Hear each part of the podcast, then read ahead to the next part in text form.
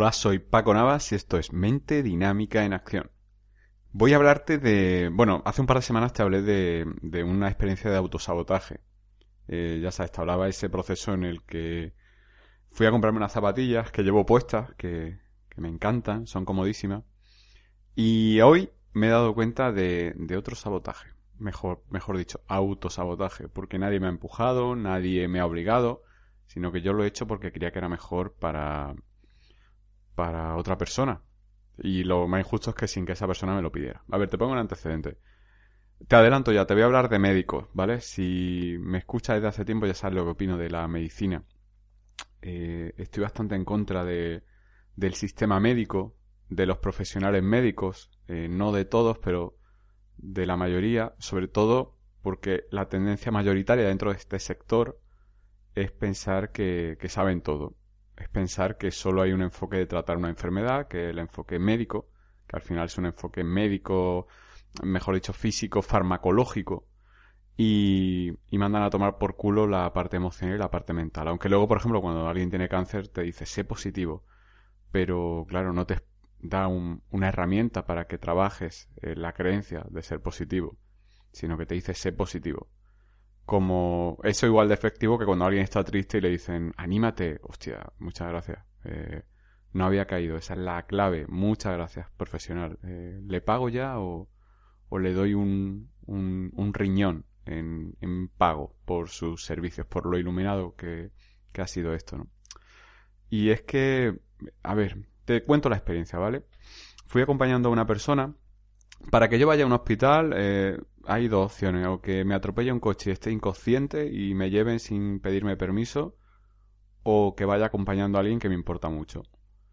La, en este caso fue la segunda opción y, y bueno, fui acompañando a la persona. Eh, esta persona tiene una, una lesión que arrastra desde hace un tiempo y todo, bueno, tiene un historial de, de haber tenido que ser operado, opera, mejor dicho, operada de una extremidad y, y no, por desgracia, pues la, la operación pues ha desembocado en, dolores, en inflamaciones, etcétera, ¿no?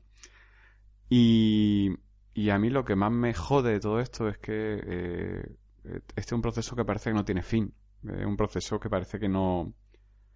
Que es verdad que una enfermedad eh, tiene un pronóstico imprevisible desde el punto de vista médico y a mí es lo que me jode precisamente es como el que trata de ver el panorama eh, llevando una orejera de estas que llevan los caballos, solamente ven el camino. Y creo que la enfermedad hace, falta, tener una mente muy amplia y ver que no solamente lo que hay en el camino, que es lo que dice la medicina tradicional en Occidente, sino que también hay componentes que escapan al, al médico tradicional, al médico de cabecera o al profesional. Y bueno, yo le dije a esta persona, digo, si quieres entro contigo a consulta, pero ya sabes que puedo cuestionar cualquier cosa. De hecho, mi familia no me invita a que entre con ellos nunca a consulta médica porque me pongo a cuestionar, a hacer preguntas que el médico no responde y, y yo le vuelvo a hacer otra pregunta y el médico va al final, claro, el familiar que va conmigo lo último que quiere es que el médico eh, le tome manía y la atienda mal porque, claro, eh, hasta ese punto hay que temer que don tal, porque esa es otra, le llamamos don tal, simplemente por ponerse una bata y saber de la misa a la mitad, eh, tenemos miedo a que nos tome manía don tal, ¿no? Y entonces pues no me atienda como merezco, ¿no? Eh, yo también, quizá este resquemor que tengo con los médicos también se debe a que hace siete años, creo recordar, sí, siete años tuve un E15 de tobillo y fui a mi médico de cabecera y bueno, fue un E15 jodidísimo porque tuve rotura de fibra, era jodido, ¿no? Y este hombre me dijo que me fuera tres días con el pie en alto y volviera si me seguía doliendo. Y claro, la rotura de fibra seguía. Entonces el diagnóstico de este hombre fue, ¿cómo te lo hiciste? Eh, jugando a baloncesto. Bueno, pues claro, si jugara en el Real Madrid de baloncesto, pues te hubieran tratado su oficio y no te hubiera pasado esto. Que no tiene sentido ninguno esa frase, porque los oficios no son, no van al futuro, eh, te advierten para que no te lesiones. Pero bueno, este médico era un iluminado, desde luego. Entonces, pues, eh, ese fue su diagnóstico y me acuerdo de estar ahí mirándonos con cara de póker como diciendo, bueno, ahora es cuando me mandas tratamiento, me manda rehabilitación o me manda algo, ¿no? Y el hombre me miraba como diciendo, ya puedes irte, ¿no? Y claro, en ese momento dan, te dan ganas de levantarte y decirle, eh, eres un pedazo de mierda. Pero yo me acuerdo que me quedé tan bloqueado que salí de, dije, muchas gracias. Y salí del despacho suyo y cuando cerré la puerta dije, pero no me ha hecho nada. Y entré Le dije, ¿pero me va a dar tratamiento o no? Y ya pues obligado, pues me, me recetó droga, que es lo único que sabe hacer ese personaje, y, y, bueno, y me mandó a, a, rehabilitación que no me llamaron nunca. Me llamó el fisio del seguro, me llamó a los seis meses que ya podía haber yo tenido la, la pierna la pierna podrida. Eh, si espero, al final fue un fisio privado y me fue muy bien. Conclusión de todo esto, el sistema para mí es una puta mierda, el sistema está colapsado y es algo que te das cuenta desde que llegas al hospital. Yo una vez que pongo el pie allí en el hospital, llego a una sala de espera, lo único que veo es gente hecha una puta mierda. Y me jode mucho porque es que entiendo que una enfermedad desde el punto de vista que yo tengo, la enfermedad es un proceso a través del cual tienes que darte cuenta de determinadas cosas. Por ejemplo, para empezar, la persona que va conmigo, si tiene una lesión en una extremidad, tiene que darse cuenta de que ha eh, sobretrabajado o ha castigado esa extremidad por determinadas creencias que tenía. Por tanto, dejarte eh, la extremidad de puta madre no te garantiza que te vuelva a pasar. Porque si esa creencia no ha cambiado, si tiendes a sobrecargar esa parte.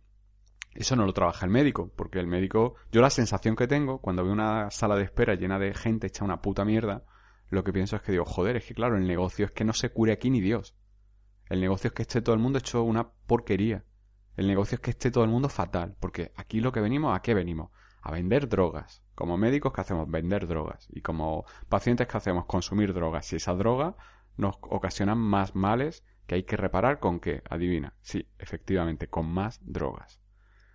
En esa sala de espera, eh, claro, ves gente hecha una puta mierda. Ves gente con un lenguaje no verbal de indefensión, de depresión, de sintomatología depresiva. Ves gente que, que desde luego allí nadie está bien.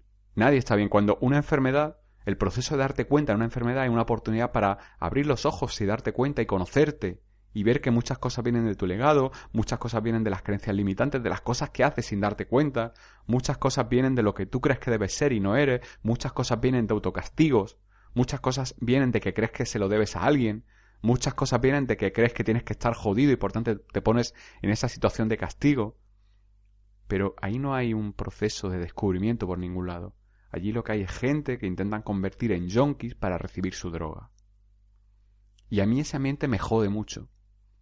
Porque por desgracia vivimos en una cultura en la que nos han inculcado. ¿Te está gustando este episodio? Hazte fan desde el botón Apoyar del podcast de Nivos.